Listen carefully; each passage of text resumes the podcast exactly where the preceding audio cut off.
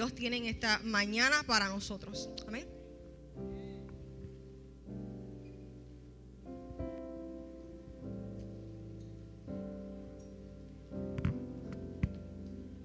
Gloria al Señor. Que el Señor te bendiga en esta mañana. Aleluya. Que el Señor te bendiga en esta mañana. Damos gracias al Señor porque Él es bueno. Amén. Y sus misericordias son nuevas cada mañana. Damos gracias al Señor. Antes de, ir a la palabra del Señor, quiero ¿verdad? felicitar como, como hacemos a los hermanos que han estado cumpliendo años. El pasado 16 de abril nuestro hermano Luis Torres estuvo cumpliendo años. El 17, Evelyn. Aleluya. El día 20 de abril nuestra hermana Lili Navarro estuvo cumpliendo años.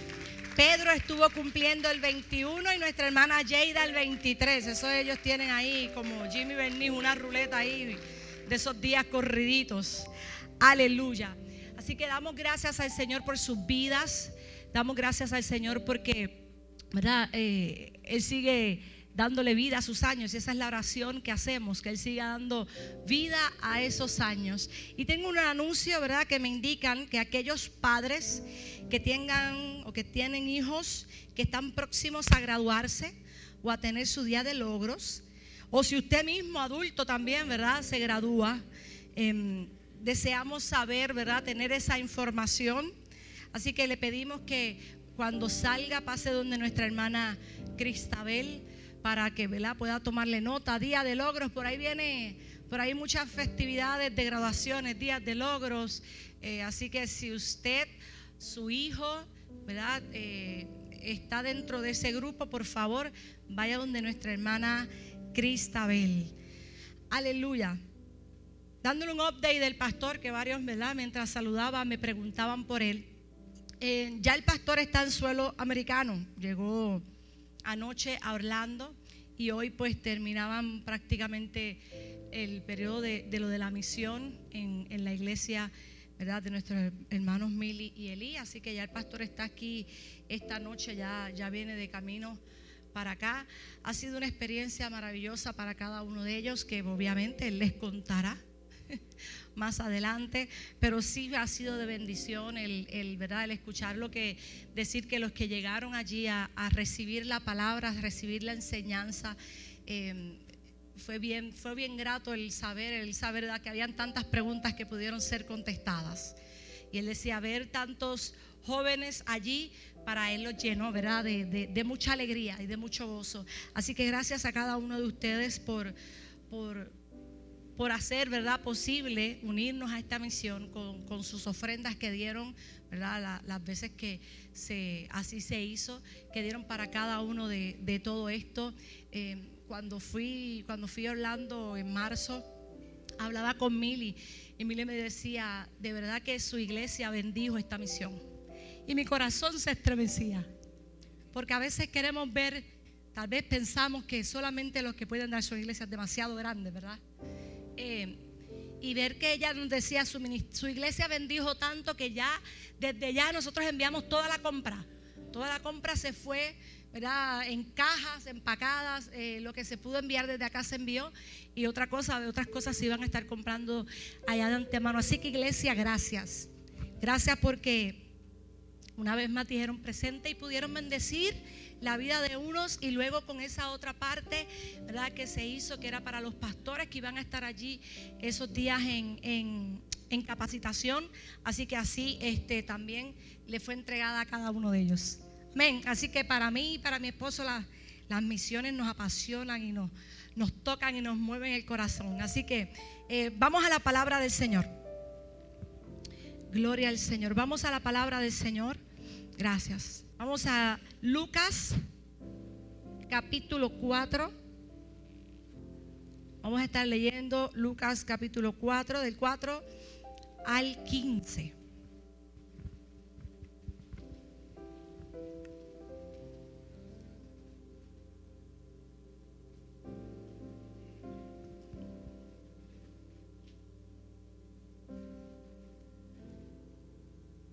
Leemos la palabra con toda reverencia. En el nombre del Padre, Hijo y Espíritu Santo. Jesús respondiéndole dijo, escrito está, perdón, Lucas 8, 4. Lucas 8, 4 al 15, ahí sí, ahora sí. Lucas 8, del versículo 4 al 15. Juntándose una gran multitud y los que de cada ciudad venían a él, les dijo por parábola, el sembrador salía a sembrar su semilla. Y mientras sembraba, una parte cayó junto al camino y fue hollada y las aves del cielo la comieron. Otra parte cayó sobre la piedra y nacida se secó porque no tenía humedad. Otra parte cayó entre espinos y los espinos que nacieron juntamente con ella la ahogaron. Y otra parte cayó en buena tierra y nació y llevó fruto al ciento por uno. Y hablando estas cosas decía a gran voz, el que tiene oídos para oír, oiga. Y sus discípulos le preguntaron diciendo, ¿qué significa esta parábola? Y él les dijo, a vosotros os he dado a conocer los misterios del reino de Dios, pero a los otros por parábolas, para que viendo no vean, oyendo y oyendo no entiendan. Esta pues es la parábola de la semilla, que es, es la parábola, es la semilla de la palabra de Dios. Y los de junto al camino son los que oyen. Y luego viene el diablo y quita de su corazón la palabra para que no crean ni se salven. Los de sobre la piedra son los que, habiendo oído, recibieron la palabra con gozo, pero estos no tienen raíces. Y eh, no tienen raíces, creen por algún tiempo y en el tiempo de la prueba se apartan la que cayó entre espinos, estos son los que oyen, pero oyéndose son ahogados por los afanes de las afanes y las riquezas y los placeres de la vida y no llevan fruto. Mas la que cayó en buena tierra, estos son los que con corazón bueno y recto retienen la palabra oída y dan fruto con perseverancia. Que el Señor añada bendición a su palabra. Señor y Padre nuestro, en esta mañana. Hoy, Señor, dispongo a proclamar la palabra, proclamar y a esparcir la semilla. Te doy gracias por esta bendición y te pido, Señor, que hoy pueda proclamar todo aquello que tú has traído a mi corazón en esta mañana. Bendice a mis hermanos, bendice a aquellos que nos están viendo a través de, las redes, Señor, que de, de igual manera esta palabra bendiga sus vidas, Señor, y produzca fruto. En tu nombre, Jesús. Amén y amén. Aleluya. Hoy, eh, por obvias razones, ¿verdad? Obvio, voy a estar hablándoles sobre esta parábola del sembrador. Porque aunque es una enseñanza muy conocida, en estas semanas ha estado tocando a mi corazón, ha estado, ¿verdad? Eh, la, estuve escuchando una prédica que ha estado, ¿cómo lo dice? Rumiando, la ha estado deleitando, la ha estado eh, procesando. Y creo que es muy importante a veces recordarles a nuestro corazón qué tipo de terreno soy. Y así, ¿verdad? Se titula esta palabra. ¿Qué tipo de terreno soy.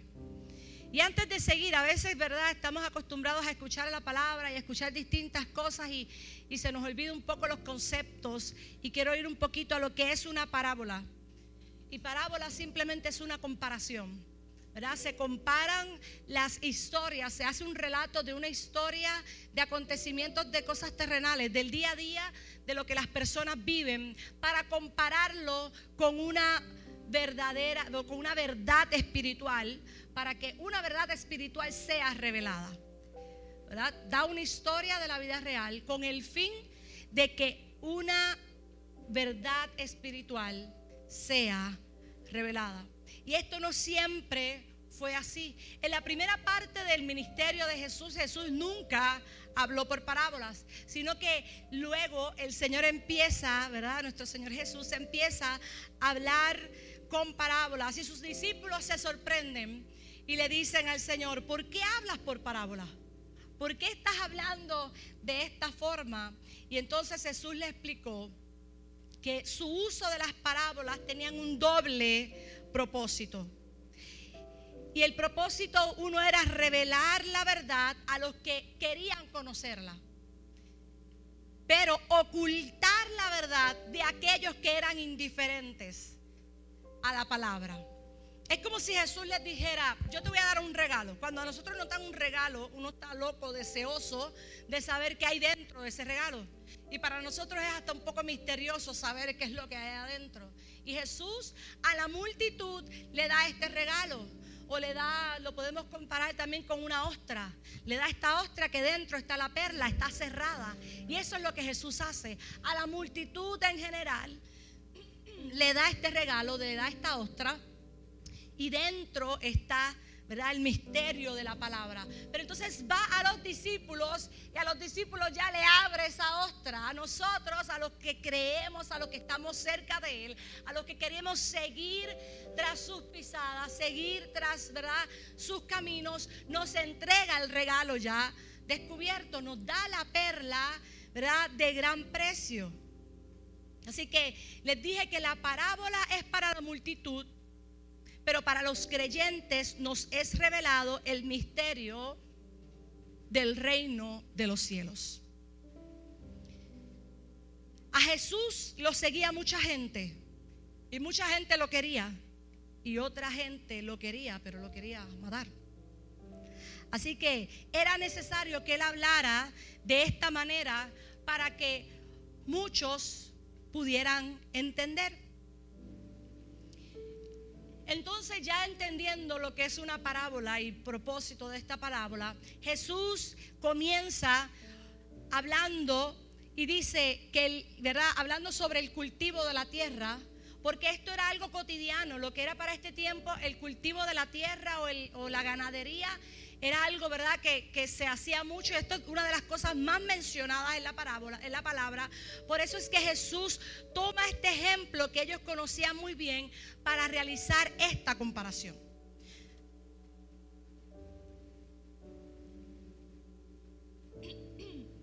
Y hay tres elementos que quiero compartir con ustedes para ir de lleno a la palabra.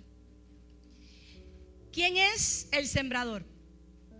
Alguien que me diga, ¿quién es el sembrador? Coquí, ¿quién es el sembrador? ¿Quién es el sembrador? En este escrito se refiere a Jesús. Jesús el sembrador. Pero como bien dice René, hoy en día nosotros somos los sembradores. Todo aquel que lleve la palabra de Dios Usted va a su casa, a sus vecinos, a sus familiares, en su trabajo, donde quiera que usted esté, es un sembrador que sale, ¿verdad? A hablar la palabra del Señor. Así que quiero que lo vea de esta forma. En la parábola estamos hablando directamente de Jesús, pero usted es un sembrador. Hoy yo salí a sembrar, ¿verdad? La semilla de la palabra. Así que la segunda, ya la dije, ¿cuál es la semilla? La palabra de Dios. Así que es importante que usted entienda un asunto sobre esta semilla. La semilla siempre va a ser buena. La semilla siempre va a ser buena. ¿Por qué? Porque es la palabra de Dios. Y el tercer aspecto que quiero ver la tierra. ¿Qué es la tierra? ¿Quién es la tierra?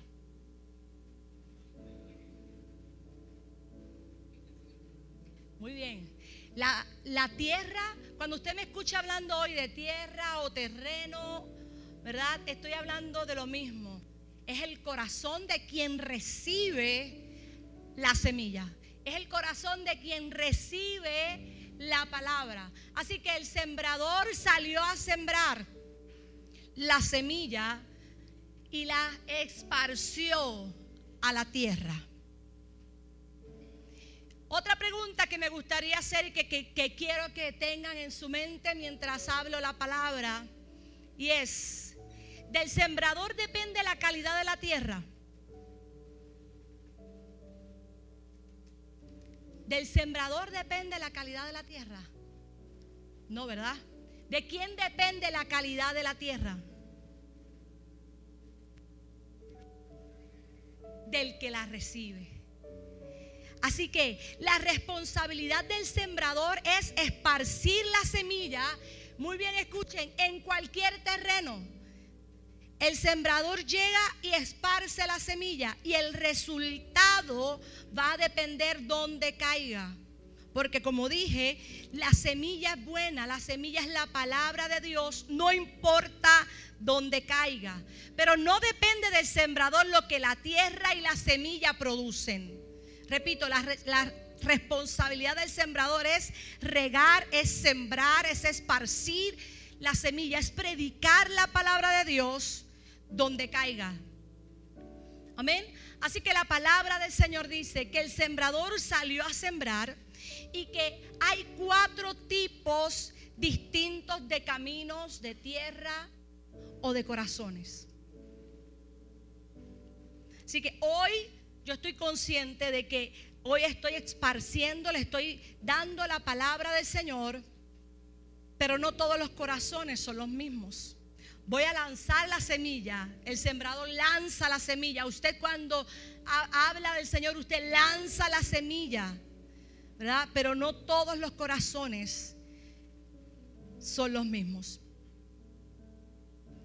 Y la misma semilla que se siembra desde aquí o se siembra, ¿verdad?, en otra iglesia o se siembra en una campaña, la misma semilla se siembra y se lanza para el que llegó hoy por primera vez, para el que nunca ha escuchado la palabra, para el que nació en el Evangelio, para aquel que está en el punto de droga. La misma semilla, la misma palabra es esparcida para la prostituta, para el que es el, verdad, el, ejecutivo, como para el que es el, el mensajero o el que limpia. Es la misma palabra para todos. Así que el resultado de la semilla dependerá de la calidad del corazón de aquel que la está escuchando, de aquel que la está recibiendo. Así que hoy yo te pregunto, ¿qué calidad de corazón traes hoy para la semilla de la palabra de Dios que va a ser sembrada en tu corazón?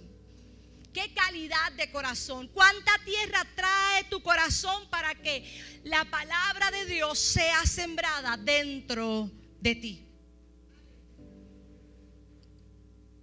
Vamos a ver esos cuatro tipos de tierra. Vamos al número uno, junto al camino.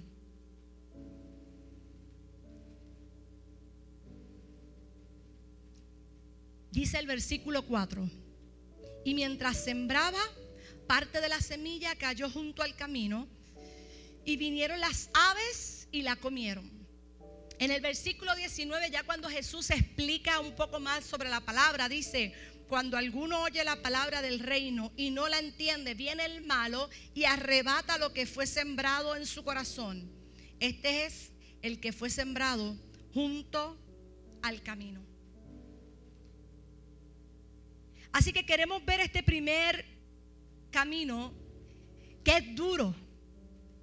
Es importante entender que este primer terreno ha sido una tierra pisoteada, ha sido una, tierra que fue aplastada, una tierra que es seca, que es endurecida.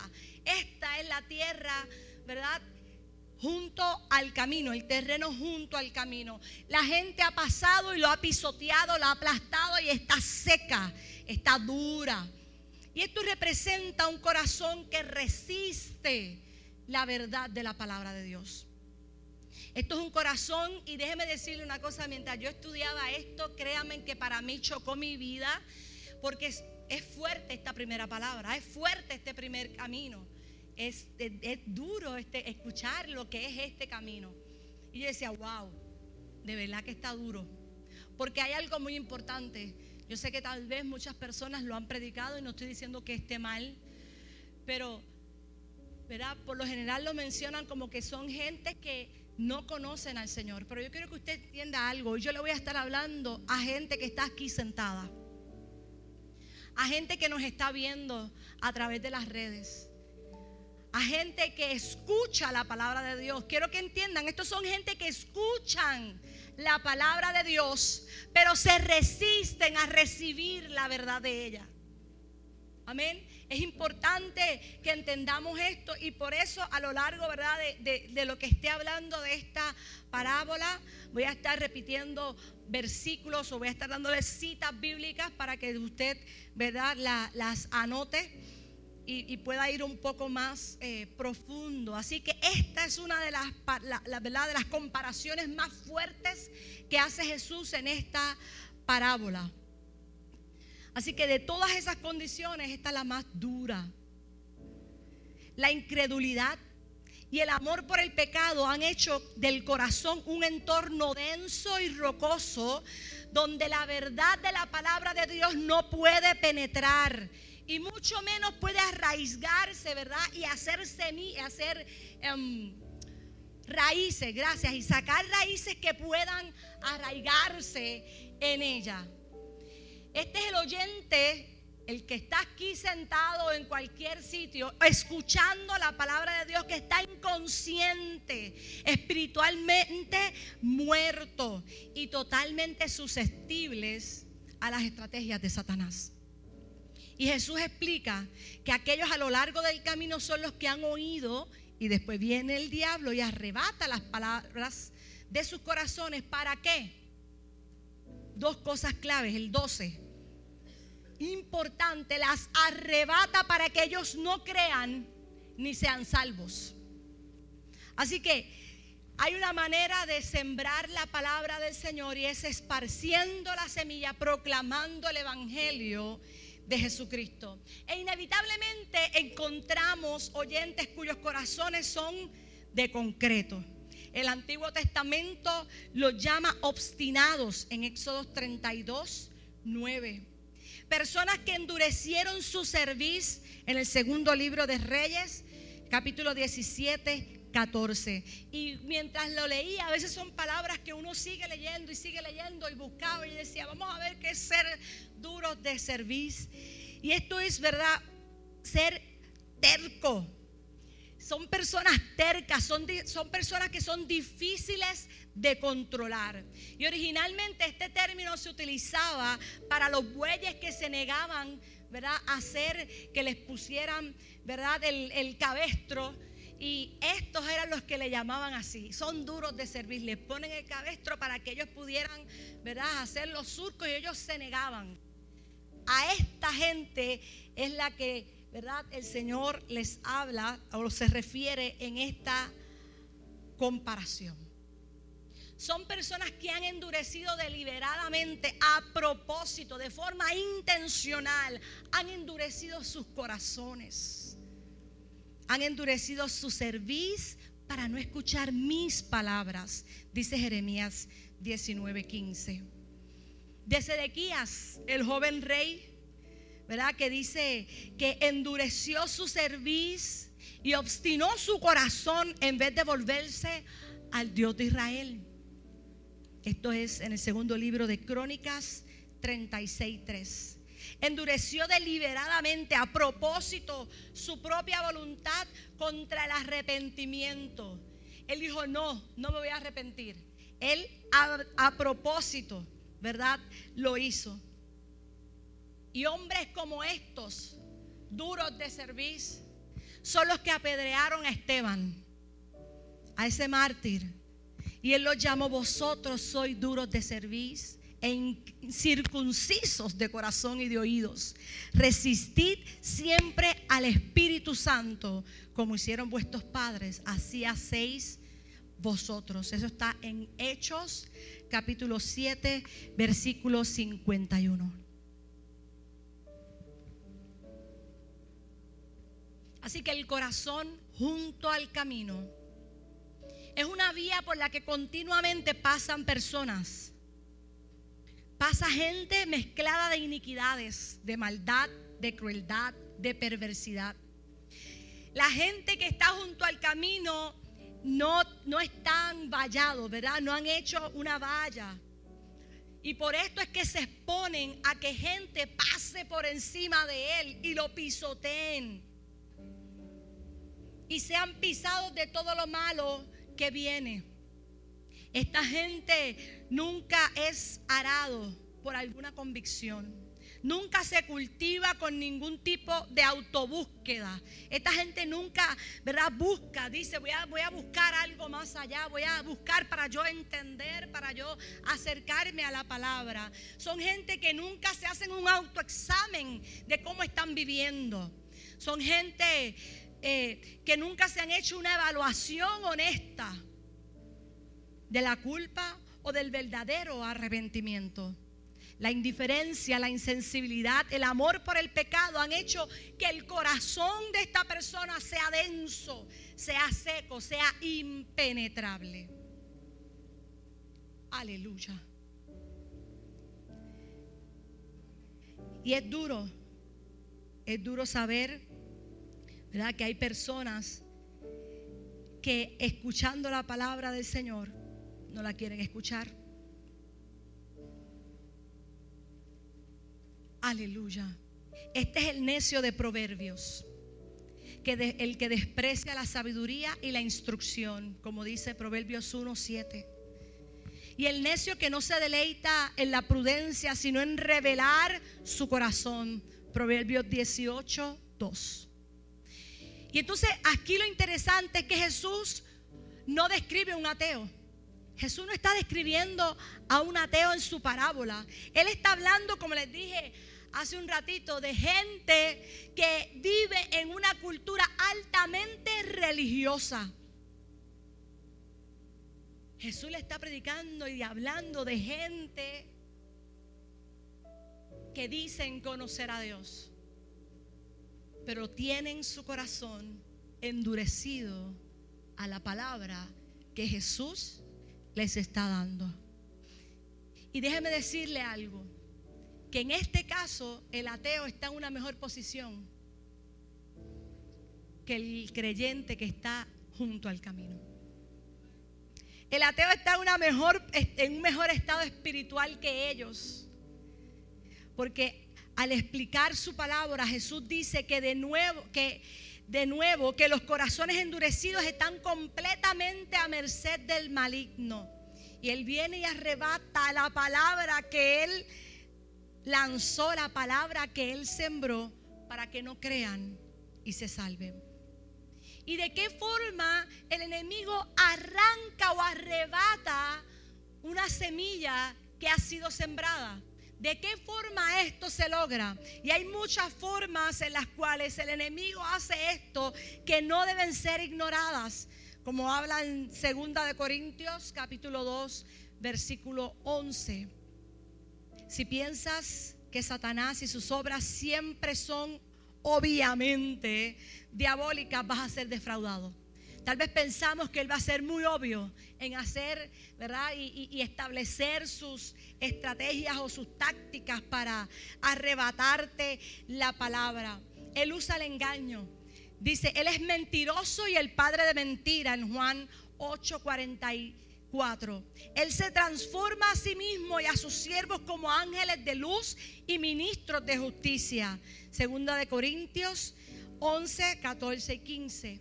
Él confunde a través de falsos maestros que vienen en el nombre de Cristo, pero simultáneamente atacan o socavan la verdad del Evangelio.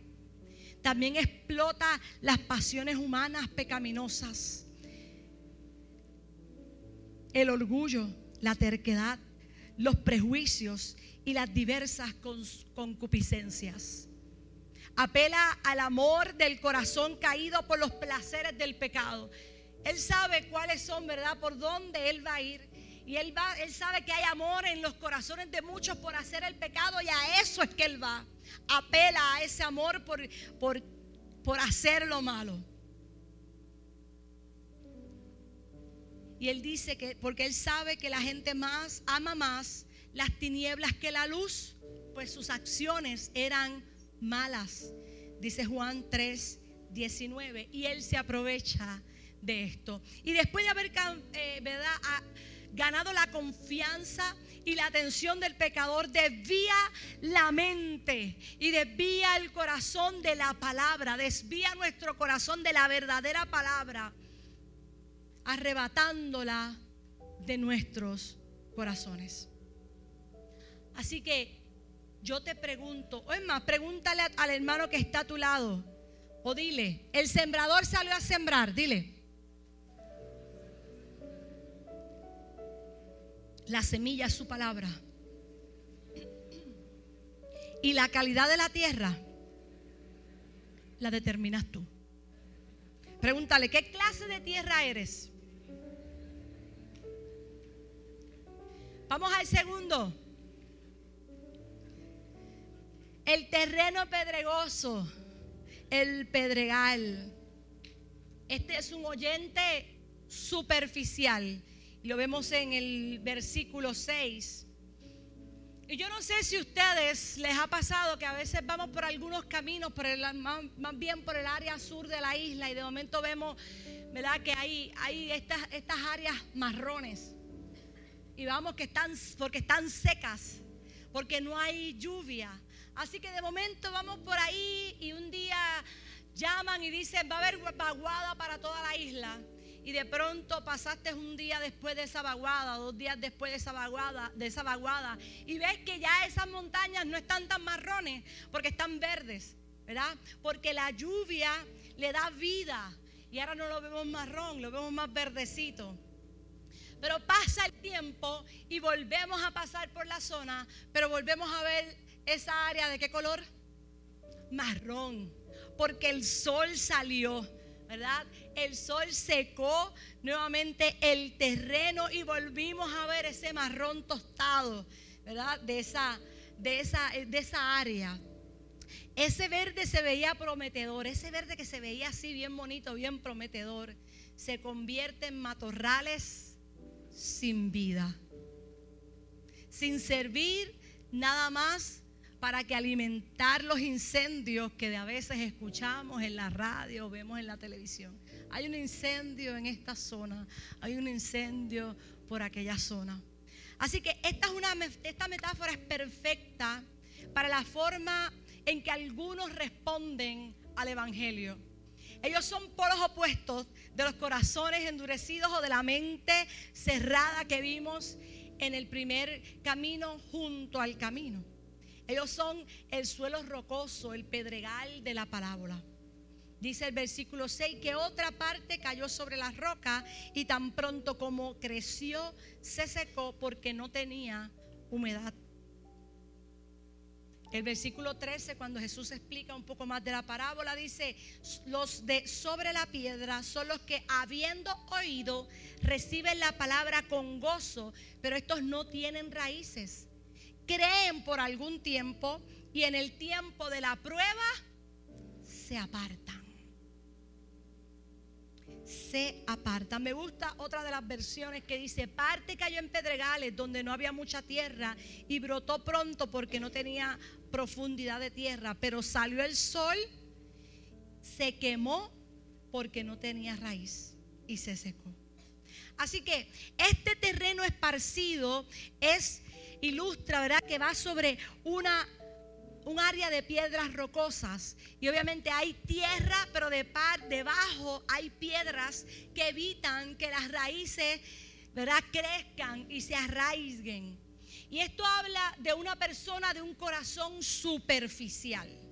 Son las personas que responden inmediatamente a la palabra, pero solo superficialmente. No tienen raíces profundas, y la vegetación no puede durar por mucho tiempo, ¿verdad? En un clima seco, en una tierra seca como este.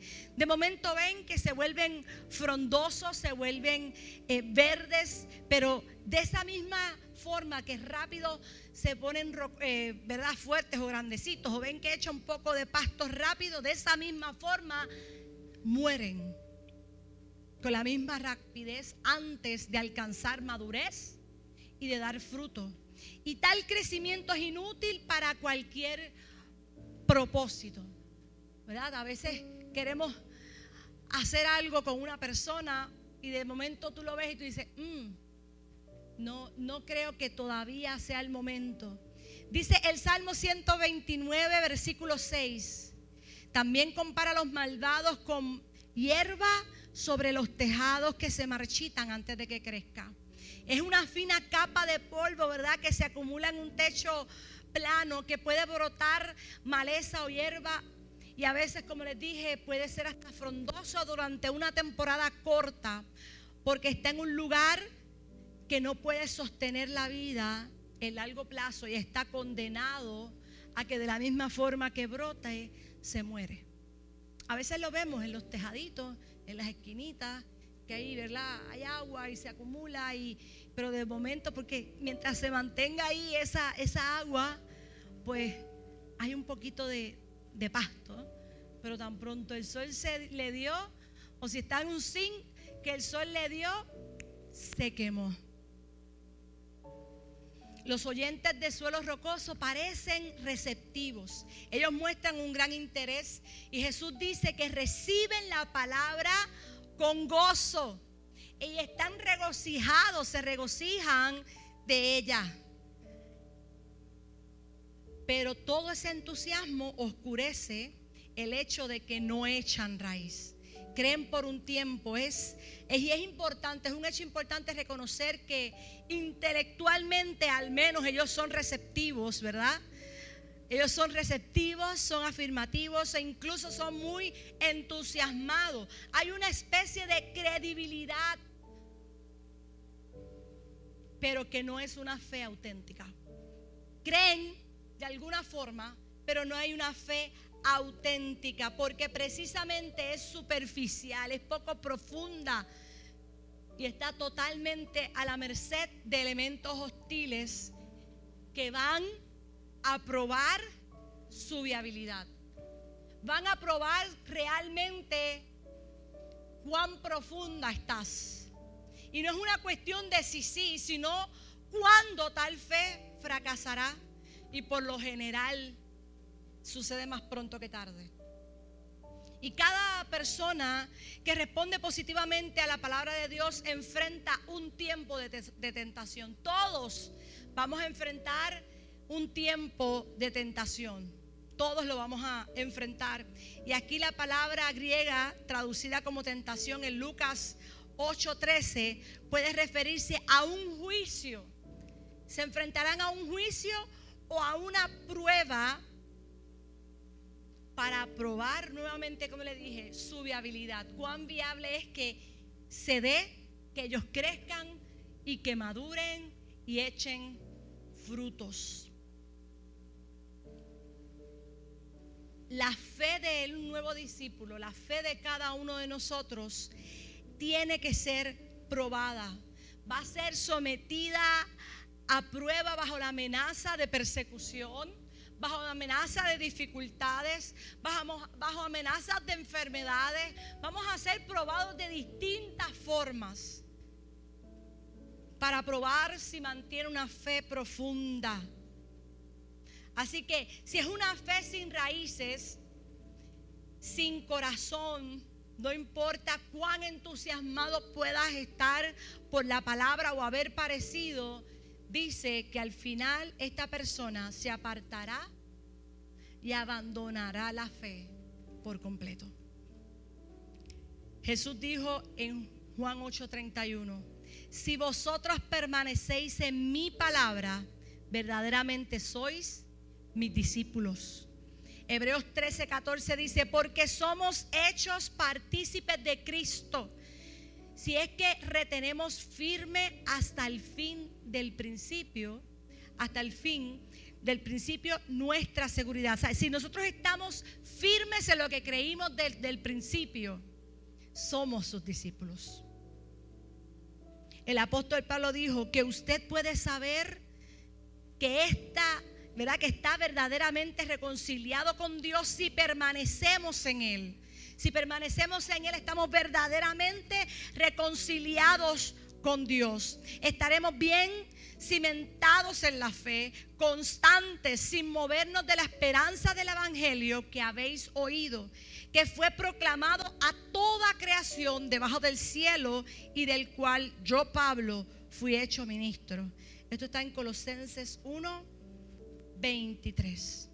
Así que aquellos cuyo, cuya fe es temporal, oyen el Evangelio y responden de forma rápido y superficial son los que están en un terreno pedregoso.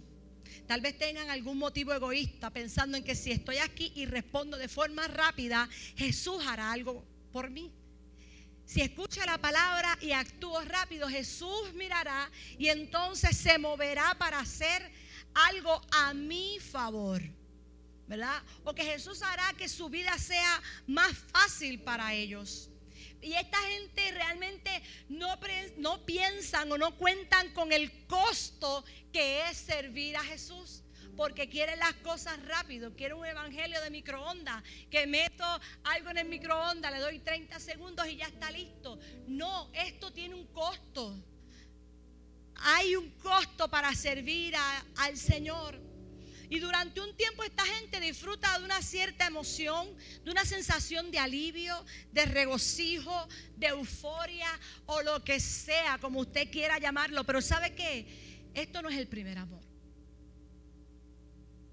Esto es emoción. Esto es emoción, lo que mucha gente a veces siente. Y muchas veces este tipo de persona nos convence de que se trata de una conversión verdadera y que está bien arraigada y de una verdadera convicción, pero así no es.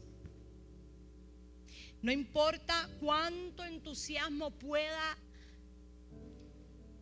aparentar una persona,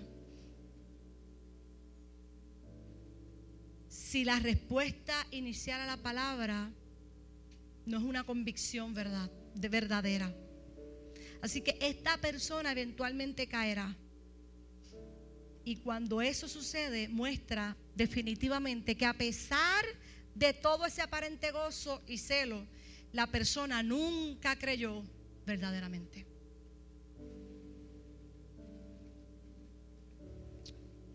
Puede estar ahí sentado, pero la persona verdaderamente nunca creyó. Pregúntate una vez más, ¿qué clase de tierra eres? Vamos al tercero. El tercero es el de los espinos. Dice el versículo 7, otra cayó entre espinos y los espinos que nacieron juntamente con ella la ahogaron. Y este terreno representa un corazón demasiado cautivado o demasiado preocupado por los asuntos de este mundo. Jesús explica que la semilla que cayó entre los espinos son los que han oído y al, al continuar el camino son ahogados por las preocupaciones, las riquezas, los placeres de la vida y su fruto no madura. Este no es un incrédulo con corazón duro o una persona eh, superficial y emocional, ¿verdad? Este terreno sí está bien arado. Este terreno ha sido arado y lo suficientemente profundo. Pero lamentablemente hay impurezas todavía en ese corazón que crecen más rápido que la buena semilla que le fue sembrada ha sido arado, pero todavía hay cosas en ese corazón que están creciendo y lamentablemente compitiendo con la semilla que le fue sembrada, con la buena semilla que le fue sembrada. Esta no es gente que no haya recibido la palabra del Señor. Ellos tienen el corazón abierto a la palabra, pero a la vez también tenían o en el camino adquirieron o adquieren la disposición para con el mundo, para con los placeres, para los afanes de este mundo. Son personas que tienen, que reciben la palabra. Y hay una profundidad, pero todavía hay algo que compite. Que qué es más importante que la palabra, que qué es más importante que lo que hay sembrado, lo que yo quiero hacer lo que el mundo quiere que yo haga, lo que la gente quiere, como la gente quiere que yo me proyecte. Así que dice que estas espinas ahogan la palabra del Señor y la hacen infructuosas. Estas semillas ahogan y no permiten que esa semilla dé fruto. Si no estirpamos los afanes de este mundo, ¿verdad? Que es afanarse por lo que el mundo, a lo que el mundo le importa que yo haga, por el engaño de las riquezas, los placeres de la vida. Esto, como te dije, va a competir con la palabra del Señor y el resultado va a ser mundano. Cristianos que no dan frutos. Puede que conozca, ¿verdad? Que originalmente, como les dije, han conocido la palabra, pero no hay fruto. Esto es un, como dice Santiago 1.8, esto es un hombre de doble ánimo, que es inestable en todos sus caminos. Así es como sin duda el Señor lo explicó muy claramente. Es imposible servir a dos amos. Es imposible servir a dos señores porque a largo plazo uno de los dos tendrá que marcharse. A largo, de, a largo de plazo tendrás que decidir por uno de ellos. Así lo dice Lucas 16, 13. Ninguno puede servir a dos señores, porque o aborrecerá a uno y amará al otro, o estimará al uno y menospreciará al otro. No podéis servir a Dios y a las riquezas. Y déjeme decirle algo, mi hermano, las riquezas no son malas ni tampoco el placer, el poder tener un tiempo de placer, de disfrutar de las cosas que tenemos en esta vida. Ninguna de las dos cosas son malas. Lo malo es a lo que tú le das prioridad en tu vida a lo que tú le das la prioridad adecuada. La riqueza y el placer deben ser recibidos como un regalo de Dios por nuestro trabajo. La riqueza y el placer deben ser recibidos como regalos que, que han sido dados por la mano de Dios que es generoso para cada uno de nosotros. Nosotros, ¿usted cree que Dios quiere que nosotros estemos pelados y en miseria y en pobreza? No. Pero es como ¿A dónde va dirigido tu corazón? Así que lo malo es amar más los dones. Dones son regalos. Lo malo es amar más los dones o lo que tú haces que amar al dador de esos dones. Que amar más a Dios. Amar menos a Dios y más a esos dones. Así que dicen que los que quieren enriquecerse caen en tentaciones y muchos de ellos, ¿verdad?, hunden a los hombres en la ruina y en la perdición, porque la raíz de todos los males es el amor al dinero, por el cual codiciándolo algunos se extraviaron de la fe y se torturaron con muchos dolores, según dice Timoteo, ¿verdad? Primer libro de Timoteo, capítulo 6, 9 al 10. Primera de Juan 2.15 dice, no améis al mundo ni las cosas que están en el mundo. Si alguno ama al mundo, pero el Padre no está en él. Si, alguno ama más al mundo, el, el, amor del Padre no está en él. Porque todo lo que hay en el mundo, que son qué? Los deseos de la carne, los deseos de los ojos, la vanagloria de la vida no proviene del Padre, sino del mundo. Y el mundo pasa y sus deseos, pero el que hace la voluntad de Dios permanece para siempre. Y Santiago llama adúlteros aquellos que van tras el mundo. Y dice en Santiago 4:4, o almas adúlteras, ¿no sabéis que la amistad del mundo es enemistad contra Dios? Cualquiera pues que quiera ser amigo del mundo se constituye enemigo de Dios. ¿Y qué es un adúltero? Un adúltero es aquel que está casado con alguien pero desea o se va con otra persona. Y por eso es la comparación. Porque aquellos que van tras, tras, el mundo, tras los afanes de este mundo, de este siglo, tras las riquezas y los deseos de los ojos, la vanagloria de la vida, él los llama adúlteros porque abandonaron a Cristo, el novio, y se fueron en pos de este mundo. Así que les dije, el primero era fuerte, pero no, no deja de sonar que los otros dos también son fuertes, ¿verdad? Son duros. Y esto es lo que tienen en común estos tres terrenos. Junto al camino es el oyente de corazón duro. El terreno pedregoso es el superficial y entre los, el de los espinos es el oyente mundano.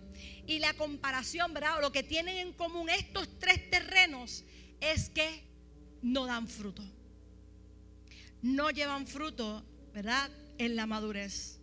Y todo el propósito de tu sembrar, si un sembrador, si alguien va a la agricultura y va a sembrar su terreno, ¿cuál es el propósito?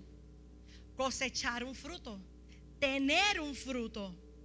Así que el terreno que no produce, que no da cultivo, no tiene valor. Por eso fue que cuando Jesús fue a la higuera a buscar en la higuera, ¿qué hizo? La maldijo y la secó porque cuando fue a buscar solamente lo que tenían eran hojas.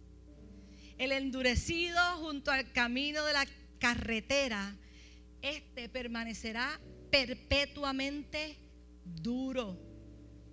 El terreno superficial y rocoso probablemente no será sembrado nuevamente. Y el terreno entre espinos será quemado. Si nuestro terreno no puede ser completamente despejado, limpio, libre de las malas hierbas y cultivado otra vez, será abandonado. Si no, será, si no es limpio, si no, limpias el terreno, si te has identificado con alguno de estos tres terrenos, si tú no limpias tu terreno, si tú no despejas tus terrenos y no permites que ese terreno sea nuevamente cultivado, este tipo de terreno será abandonado. Estos tres terrenos infructuosos que no dan frutos son ejemplos de, no, de a veces de los no creyentes, pero también de esta gente que han sido incluidos, que han sido, que le han dado una promesa. El Dios, Dios nos da promesas. Dios ha dado promesas sobre cada uno de nosotros, pero como dije, depende de lo que haya en tu corazón o cómo es tu corazón, que vemos esto para que entonces demos fruto. Y solo hay un tipo de terreno ya para finalizar, solo hay un tipo de terreno que dará fruto verdadero y duradero. Un tipo de corazón que responde a la palabra del Señor, ¿verdad? Con un genuino arrepentimiento y fe. Y estos son los de tierra fértil.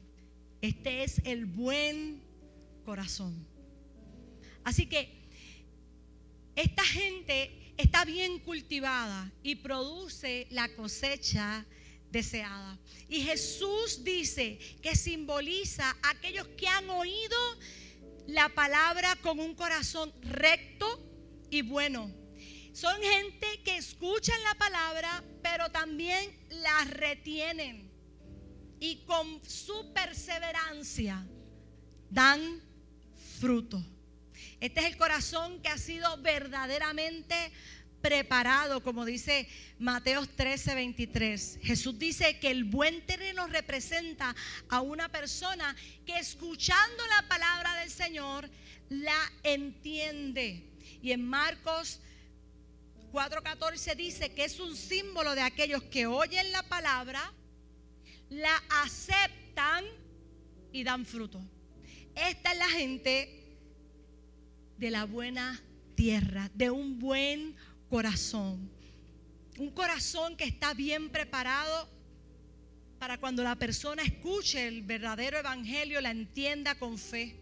La expresión que Lucas usa aquí en el capítulo 8 dice que las retienen y dan fruto con perseverancia, perseverancia. Esto sugiere un dominio de la verdad y permanecer en la fe. Y esto, mis hermanos, no estamos en un camino de velocidad. No nos referimos a un camino que es el que más rápido tenga que correr esta carrera. No es un camino, esto es un camino de resistencia de perseverar, de mantenerse. Así que por eso es que Jesús dijo, si vosotros permanecéis en mi palabra, verdaderamente son mis discípulos. Porque la fe temporal no es verdaderamente fe. Y hemos hablado del fruto y que demos fruto y que hay que dar fruto, pero entonces, ¿qué es fruto? El fruto mencionado en esta parábola incluye, pues por supuesto, el fruto del Espíritu, que es amor, gozo, paz, paciencia, bondad, fidelidad, mansedumbre, templanza, que es control de sí mismo. Esto está en Gálatas 5, 23 pero también abarca todo el, fruto de justicia que viene por medio de Jesucristo para la gloria y alabanza de Dios, según lo explica en Filipenses 1, 11.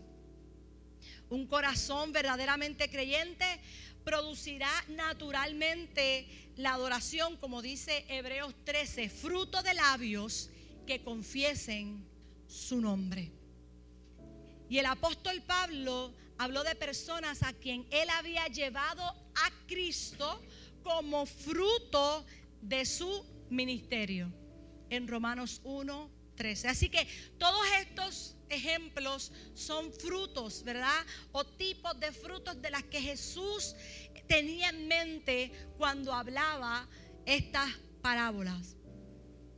Y la expectativa es que cada uno de nosotros demos fruto abundantemente. En Mateos y Marcos dice que unos van a dar a 30, otros al 60 y otros al 100 por uno. ¿Y qué es lo que significa esto? Representa que al 30, al 60 o al 100 por uno son cosechas soñadas por cualquier agricultor. Porque de que de una semilla nazcan muchos frutos. Porque por ejemplo, si hoy sembramos un palo, una semilla de, de China. Se siembra esa semilla y cuando el árbol crece y es tiempo de dar fruto, te va a dar una china. Yo no espero que un árbol me dé una china. Yo espero que un árbol me dé muchas chinas. Y a su vez esas chinas tienen con él semillas. Y esas semillas, a su vez, cuando el sembrador no las bota después que se chupa la semilla y la siembra. Si uno coge, por ejemplo, yo me, chupo una china y la siembro, yo espero que vuelva otra vez a dar más frutos. Así que esto es lo que el sembrador espera cuando lanza una semilla. Esto es lo que el sembrador espera cuando la semilla es lanzada. Que la palabra que se ha sembrado hoy no caiga solamente sobre un terreno, sino que caiga sobre muchos y cada uno de ustedes pueda dar frutos. Esto es lo que se espera, que cada uno de nosotros demos fruto, pero también sabemos que no todos vamos a ser productivos de la misma forma o al mismo tiempo, sino verdad que según su camino vamos a dar ese fruto esperado de la fe. Así que esperamos que ese fruto debe ser abundante Queremos que ese fruto sea grande, que no sea escaso, que no sea difícil de encontrar como cuando Jesús fue a la higuera, que buscó, buscó, buscó y no encontró frutos. Esperamos, espera que dé fruto abundante que se pueda ver. Y esto solo puede ocurrir en un corazón limpio y bien cultivado. Así que ya para finalizar, hay una situación y es que esto no podremos lograrlo por nosotros mismos. Somos pecadores, somos culpables, ¿verdad? Tenemos corazones poco profundos con mala hierba, con hierba reverde. A veces queremos, ¿verdad?, que nuestro patio, mientras digo eso, mala hierba, hierba reverde, pienso en mi patio, que se sigue apoderando, ¿verdad?, de un pasto malo y de tener grama, ahora casi todo está en pasto. Y digo, por favor, le puedes echar algo para que ese pasto malo no siga creciendo y dañándome el terreno, dañando mi, mi terreno, mi grama. Y entonces de momento tú ves, ¿verdad? Que hoy cortaron el pasto o la grama y a los cuatro días el pasto malo la grama está así todavía, Y las hojas del pasto malo están como así. Que yo digo, ¿cuándo vuelven a cortar la grama? Y tengo que esperar todo un mes para que vuelvan a cortar la grama. Y a esto es lo que voy. Es necesario que nuestro terreno sea limpio. Es necesario que como aquel que va a cortar el pasto en tu casa, usted va a, mantener esa grama, así nuestro corazón debe ser limpio para evitar que estas cosas malas que lleguen a nuestro pasto, que nuestro el pasto malo que está creciendo junto al, a la grama buena crezca más rápido que el pasto, ¿verdad? Que la grama, que la semilla, que esa grama buena es necesario que nosotros haremos nuestro terreno, preparemos nuestro terreno para recibir la palabra del Señor. Porque para los que creen, dice la palabra, dice Romanos 8, 11. Para los que creen, los despierta espiritualmente. Dice, Él ilumina las mentes, sus mentes a la verdad. Primera de Corintios 2, 10. Él los limpia. Ezequiel 36, 25. Él quita el corazón de piedra y les da un corazón nuevo. Ezequiel 36, 26. Él habita en su pueblo y los motiva para la justicia. Ezequiel 36, 27. Él registra la verdad de Dios en sus corazones. Jeremías 31, 33. Y en segunda de Corintios 3, 3 también lo habla. Él el amor de Dios en sus corazones. Romanos 5, 5. Nosotros, los que creemos en Cristo, debemos creer totalmente en la obra del Espíritu Santo que mora en nuestros corazones para mantenernos receptivos y finalmente fructíferos. Dice Juan 15, me gustó esta versión que leí. Nueva Biblia viva. Dice, Jesús dice, yo soy la vid verdadera y mi Padre es el que cultiva. Si alguna, si alguna de mis ramas no da uva, así que si alguna de mis ramas no da fruto, las corta. Pero todas las ramas que dan fruto las poda para que den más fruto todavía. Ustedes ya están limpios por causa de la palabra que les he dado. Sigan unidos a mí, yo seguiré unidos a ustedes. Escucha iglesia del Señor. Esto es Jesús hablando a nuestras vidas, hablando a nuestros corazones. Sigan unidos a mí y yo seguiré unidos, unido a ustedes. Y así como una rama no puede dar fruto por sí misma, separada de David, tampoco ustedes pueden dar frutos si están separados de mí. Yo soy la vid, dice el Señor. Ustedes son las ramas. El que está unido a mí como yo estoy unido a Él, dará mucho fruto. Si estás separado de mí, no puedes hacer nada. El que no está unido a mí, lo echa fuera y se seca.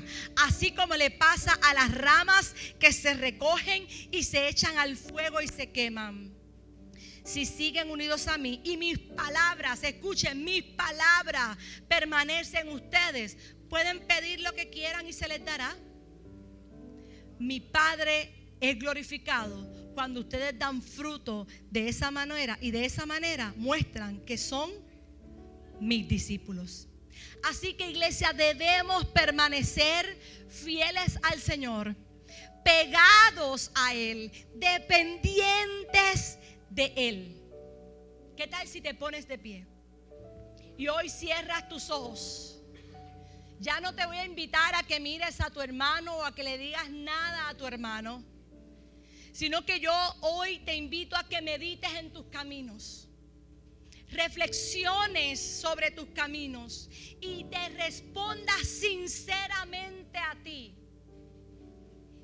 ¿Qué tipo de tierra soy?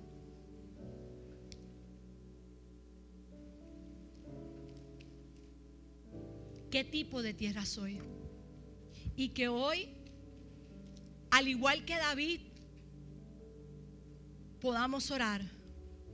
Crea en mí, oh Dios, un corazón limpio y renueva un espíritu recto dentro de mí.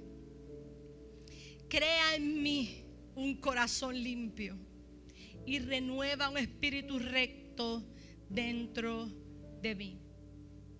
Debemos acercarnos a Dios con confianza y sumisión, sabiendo que Él debe hacer el trabajo necesario también en nuestros corazones. Hay cosas que nosotros no podemos hacer, sino que la hace el Señor. Y mientras meditaba en las alabanzas que hoy los muchachos cantaban, haz como David, dile, Señor, crea en mí un corazón limpio, un corazón que pueda tener suficiente tierra para que tu semilla sea sembrada en él para que su semilla, hoy tu semilla, la semilla de tu palabra, pueda crecer y germinar.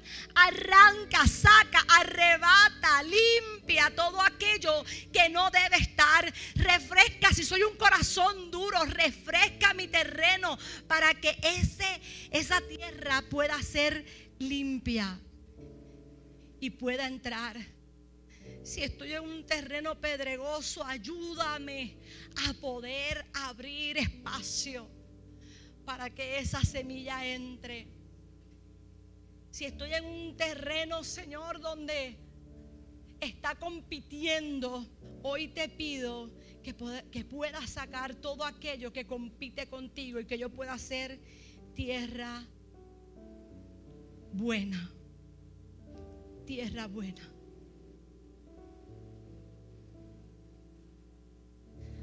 Hoy te rindo mi ser,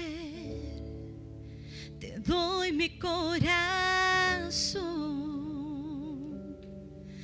Yo vivo para ti en cada palpitar, mientras haya aliento en mí. Dios, haz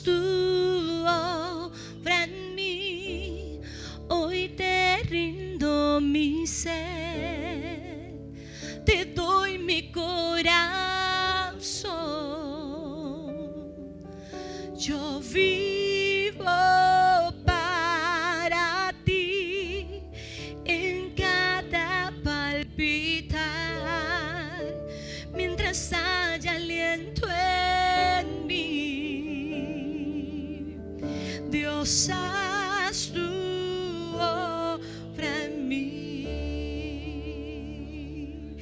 Señor, yo te pido, si hay alguno de ustedes que necesita la oración, el altar está abierto. Pero yo te pido que realmente pienses cómo estás.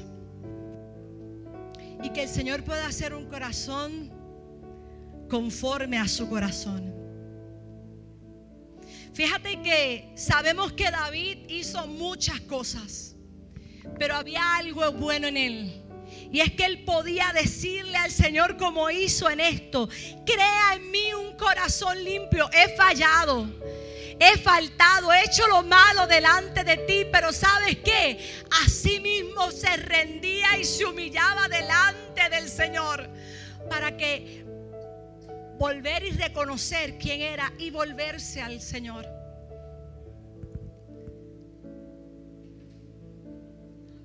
Y hay una canción bien viejita, bien viejita, bien viejita. Bien viejita, bien viejita. Que dice así. Dame un nuevo corazón Señor, un corazón para adorarte. No creo que esté ahí. Un corazón para servirte. Dame un nuevo corazón, Señor y dame un nuevo corazón, Señor. Un corazón para adorarte. Un corazón para servirte. Dame un nuevo corazón, Señor.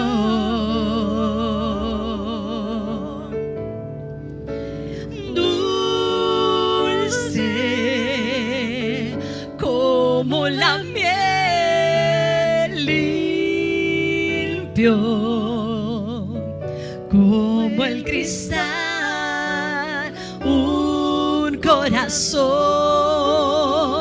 que sea como el tuyo, Señor.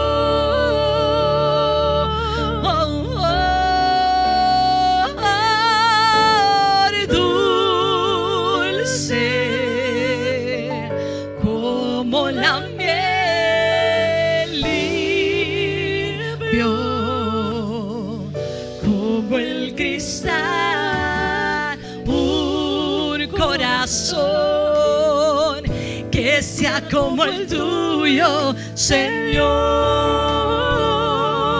Y aquí es donde vemos cuando, ¿verdad? Los que son de Marcos Witt para acá y de Marcos Witt para allá, porque no está. Pero les invito a que le digan hacia el Señor. Hay algo en mi corazón que no debe estar, que no está haciendo que ese terreno sea fértil. Dame un buen corazón. Hoy abro, hoy te permito que puedas arar mi terreno. Hoy permite que el Señor pueda arar su terreno. Hoy permite que el Señor saque la hierba mala. Hoy permite que el Señor saque aquello que no, que no deja que esa palabra germine. Y sabes algo, también puedes ser tú mismo a propósito endureces tu corazón. Si eres tú de esos terrenos, hoy te invito a que le digas al Señor, dame, dame, dame, dame.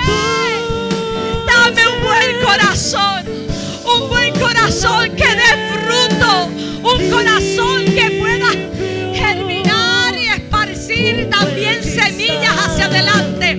Hoy, Señor, danos, danos buenos corazones, danos buenos corazones.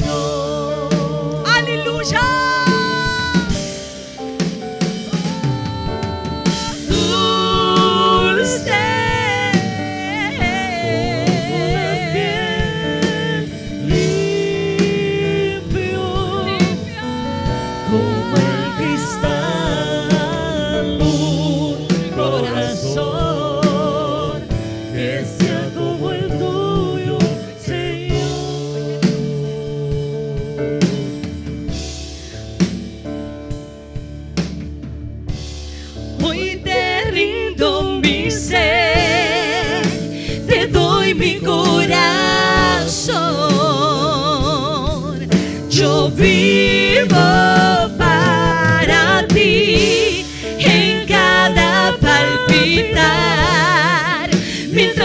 Haya aliento en mí.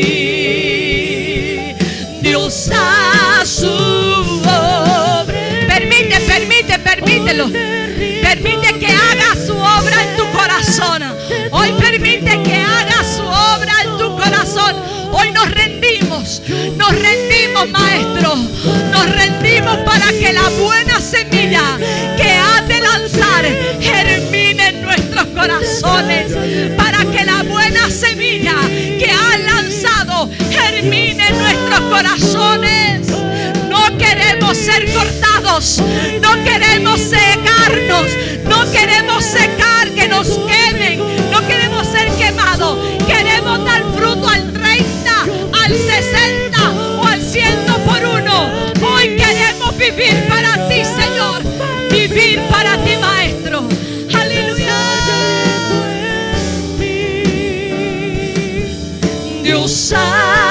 a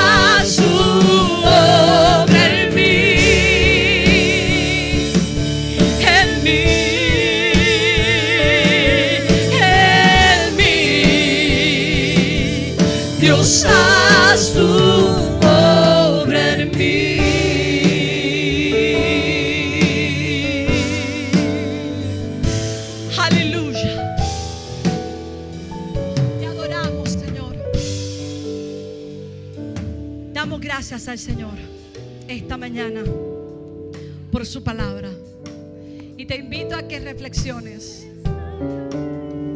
¿Qué cosas hay ahí